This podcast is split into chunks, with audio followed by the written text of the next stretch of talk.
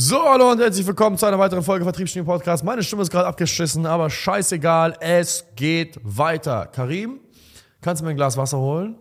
Und einen doppelten Espresso. Und es geht weiter. Warum hast du das so ausgemacht?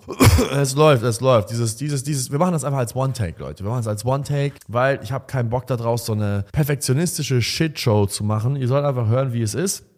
Was war das Thema des heutigen Podcasts? Ah, ja, das Thema des heutigen Podcasts war der richtige Umgang mit Geld und was das Mindset dahinter ist.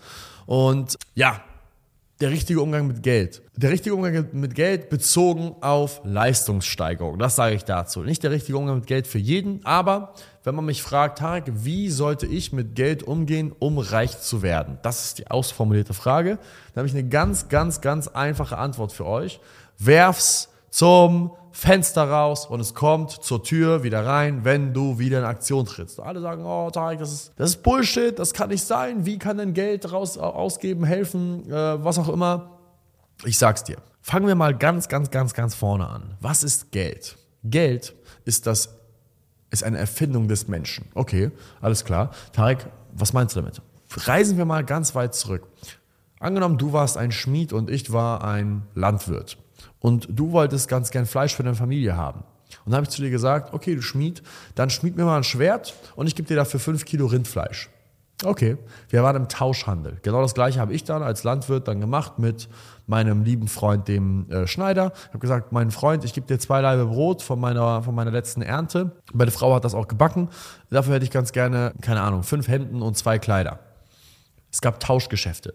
Jetzt kam aber ein anderer Landwirt daher, hat gesagt, Tarek, meine Qualität von meinem Fleisch ist besser, deswegen möchte ich vom Schmied gerne zwei Schwerter haben, nicht nur ein Schwert. Long story short, es musste ein einheitliches Währungssystem geschaffen werden, weil der Tauschhandel nicht einfach aufrechterhalten werden konnte, weil die Waren nun mal verschiedene Qualitäten hatten und man sie nicht ganz genau bemessen konnte. Also hat man eine einheitliche Bemessungsgrundlage genommen und man hat sie nun mal Währung genannt und diese Währungen waren dann halt am Anfang Edelmetalle.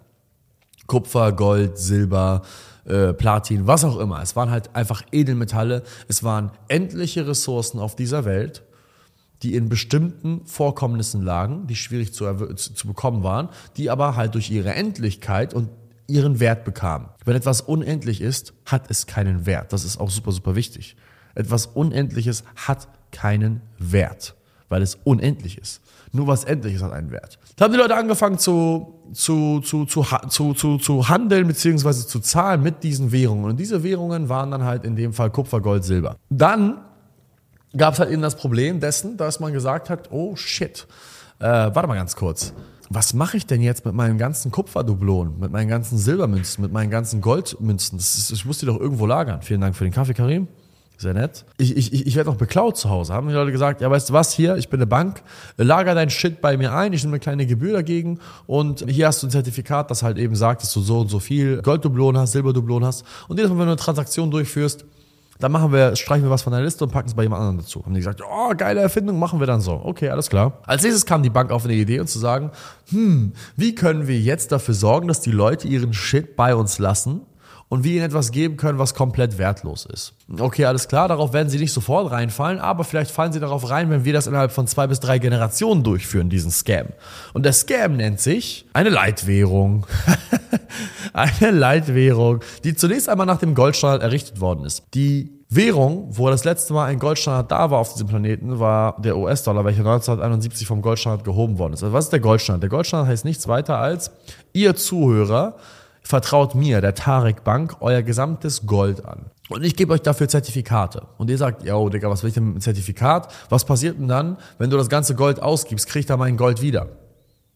Ja, ja, das kriegst du wieder. Ich habe nämlich das Versprechen, das nennt sich der Goldstandard. Und dann sagst du, okay, was heißt denn der Goldstandard? Ja, der Goldstandard heißt, so viele Zertifikate werde ich nur vergeben, wie ich Gold in meinen Tresoren habe. Das heißt, wenn ihr morgen alle um die Ecke kommt, ihr wollt alle euer Gold wieder haben, ich kann's zahlen. Das ist das Versprechen, was ich euch gebe. Und mein Bäcker, die Person, die das garantiert, ist auch noch der Staat. Ihr sagt alle so, ja gut, wenn wir dem Staat schon nicht vertrauen können, und einer Bank, wem sollen wir denn sonst vertrauen? Alles klar, Bratte, machen wir.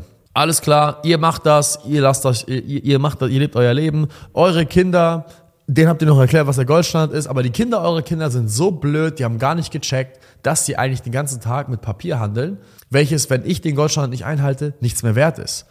Und dann mache ich ein Experiment und sage, weißt du was? Glaube, ich werde dieses Versprechen brechen und ich glaube, weil diese Generation, die das verstanden hat, drei Generationen zurückliegt, wird die Generation nicht intelligent genug sein, um das zu verstehen. Genau das mache ich. Jawohl. Und dann hebe ich den US-Dollar einfach vom Goldstandard weg, so wie Richard Nixon das gemacht hat, 1971. Und ihr habt wertloses Papier. Etwas, was die Zentralbanken drucken können mit Freischnauze, bis man behindert ist und es ist einfach nichts wert. Warum? Weil ich im Grunde genommen sage, wisst ihr was? Das Papier, welches ich euch gegeben habe, welches ich euch aber versprochen habe, dass es mit Gold gebackt ist, dass es im Falle dessen, wenn ihr euer ganzes Papier eintauschen wollt, ich euch das Gold wiedergebe, dieses Versprechen löse ich jetzt auf. Weil Einfach so, ja, ich habe dafür einen politischen Begriff und politische Rede geschwungen, aber faktisch gesehen ist mir das scheißegal, warum. Ich bin hier der Boss. Ihr seid zu blöd, es muss zu verstehen. Eure Großeltern waren die Letzten, die das hätten verstehen können. Ihr seid sowieso alle verweichlicht und würdet niemals revoltieren. Hier ist euer Papier, halt die Schnauze. Aha, okay. Ja, machen wir mit. Long story short, das ist die Realität auf der Welt heutzutage. Der US-Dollar, der Euro, der britische Pfund sind alles einen absoluten Penis wert, sobald die Zentralbanken sagen, diese Währung existiert nicht mehr. Schon mal was von der deutschen Mark gehört, mein Freund? Versuch mal was mit der deutschen Mark zu kaufen. Die war bis vor 30 Jahren noch die Leitwährung, die Währung, nicht die Leitwährung, aber die Währung in Deutschland. 30 Jahre? Ja, ungefähr 30 Jahre ist es her. Nicht mal 30 Jahre ist es her, dass man mit der deutschen Mark bezahlt hat. Damit konnte man Häuser kaufen. Damit konnte man Autos kaufen. Damit konnte man sich Reisen kaufen. Damit konnte man sich ein Leben erschaffen. Wenn du jetzt drei, drei Trilliarden deutsche Mark in deinem Keller findest, geh und kauf was. Try it, bitch. Funktioniert nicht. Und genau das Gleiche wird, mein Lieber, passieren mit dem Euro und mit dem US-Dollar und so weiter und so fort. Glaubst du mir nicht? Okay. Was ist die älteste Währung, die auf dieser Welt existiert? Der British Sterling Pound. Wie lange existiert der British Sterling Pound? Knapp über 200 Jahre, 270 Jahre? Wie lange existiert British Sterling Pound? Irgendwas zwischen 170 und 270 Jahren. Ich weiß gerade gar nicht. Long story short, ich google das mal kurz in der Zwischenzeit. Long story short, jede einzelne Währung auf diesem Planeten, die du kennst, wird früher oder später nichts mehr existieren. During the rule of Prince Harry, Pound started to circulate in England 19, 1694. Ja, okay, das sind ziemlich, ziemlich, ja, so ziemlich 300 Jahre, 300, 300, 330 Jahre. Long story short, jede einzelne Währung, die, die du siehst, wird irgendwann nichts mehr wert sein.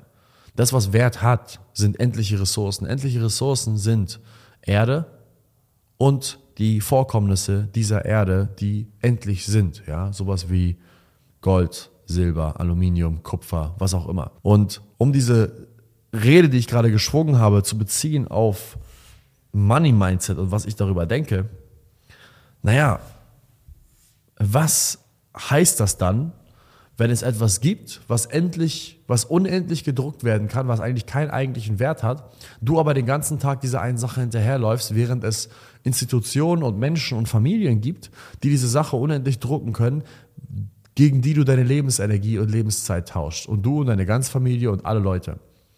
Was heißt das?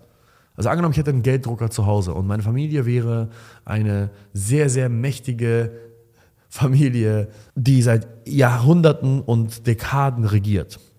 Und wir hatten eine, eine Gelddruckmaschine zu Hause und die ganzen anderen Menschen in unserer Stadt und unserem Land würden diesem Geld hinterherlaufen, was wir frei Schnauze drucken und sie würden ihre Zeit dagegen eintauschen.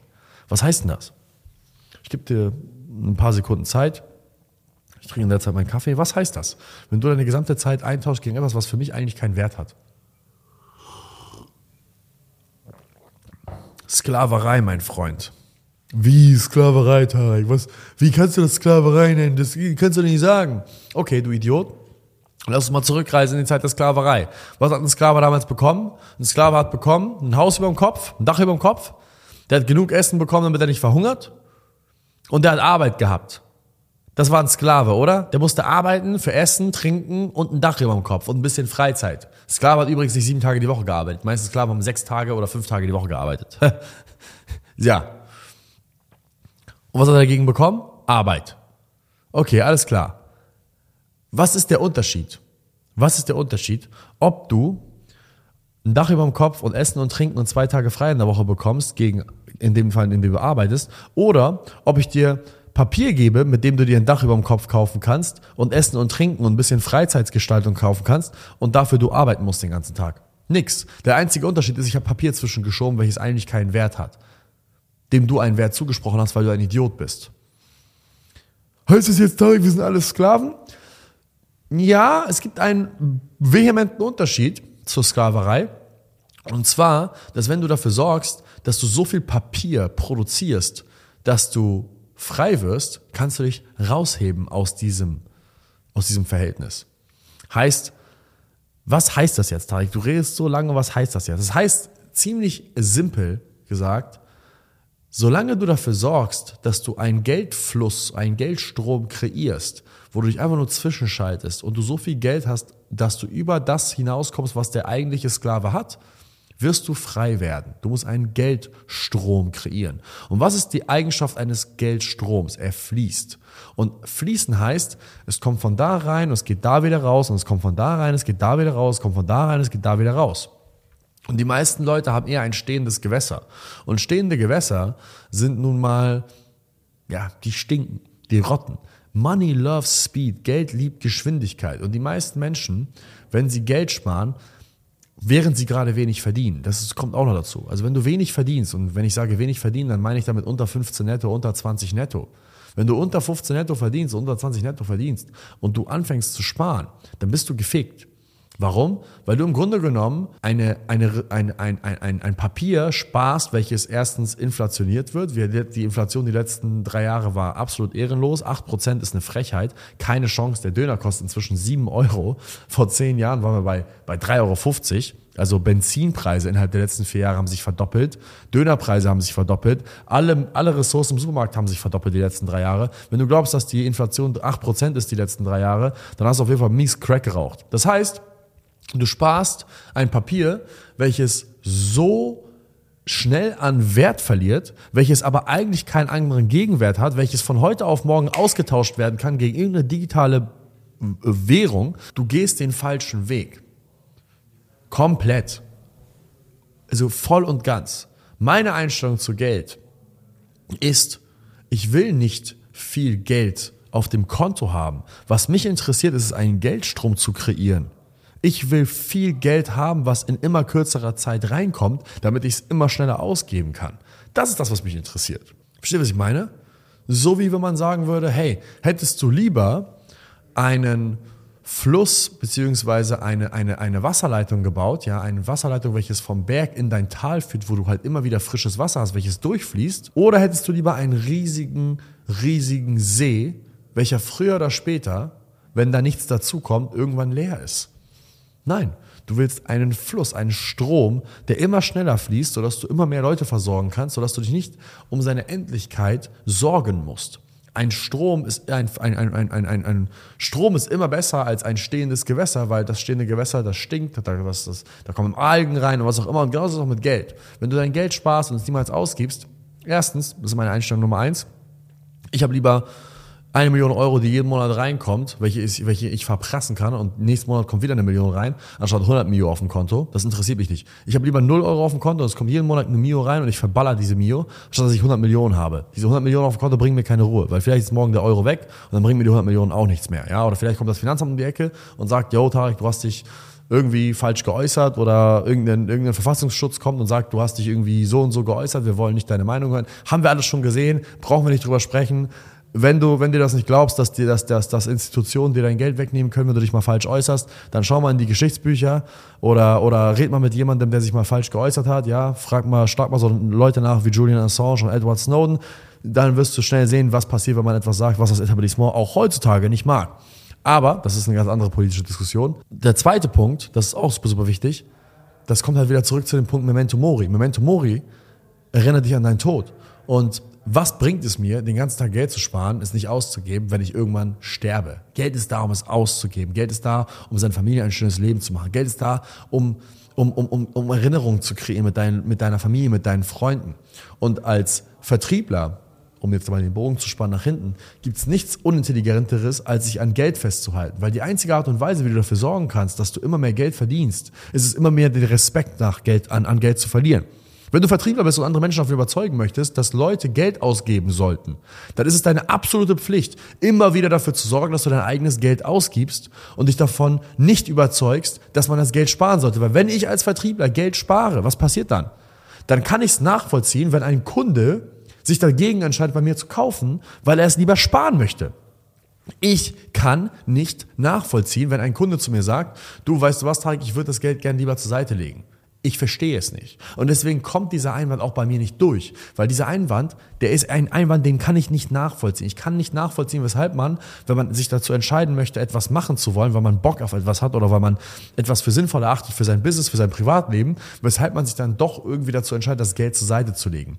Ich ich, ich kann die Freude von Geld zur Seite legen nicht nachvollziehen. Weshalb ich dann auch diesen Einwand nicht mehr als Problem empfinde innerhalb meiner Verkaufsgespräche. Innerhalb meiner Verkaufsgespräche geht es nie darum, ob sie sich vielleicht auch dazu entscheiden sollten, das Geld Seite zu packen.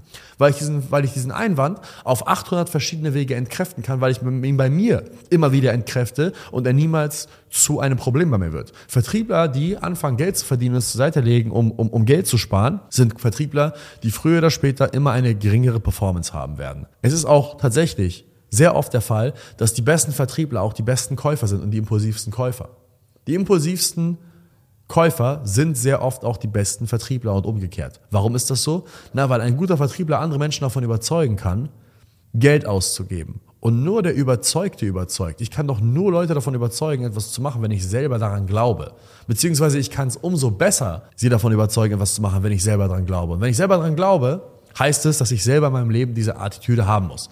Und genauso greift es alles ineinander. Das heißt, meine Ureinstellung über die Politik und, und, und was Geld eigentlich ist, bis hin zu meinem Berufsfeld, welches mich tatsächlich dafür belohnt, dass ich mein Geld rausprasse, weil ich dadurch halt noch mehr Geld verdiene, weil ich immer besser nachvollziehen kann, weshalb Leute sich immer teuren Shit kaufen. Das ist eine Kombination aus diesen Dingen, welche mich tatsächlich zu meinem Mindset hinter Geld geführt hat. Wenn du Vertriebler bist und du da draußen sitzt und du, und du anfängst, dich an ein paar tausend Euro festzuklammern, weil du endlich aus dieser Situation raus willst, dann machst du nichts weiter, als dich an wertlosem Papier festzuhalten, welches irgendeine Familie da draußen in äh, Massen drucken kann und du bist ihr Sklave. Ich sag's nochmal, sich an Geld festzuhalten, ist der schnellste Weg in die Sklaverei. Geld zu sparen ist Sklaverei. So, Ladies and Gentlemen, das war die zweite Folge. Ich musste ungefähr 800 aufnehmen. Abonniert diesen Podcast. Ciao.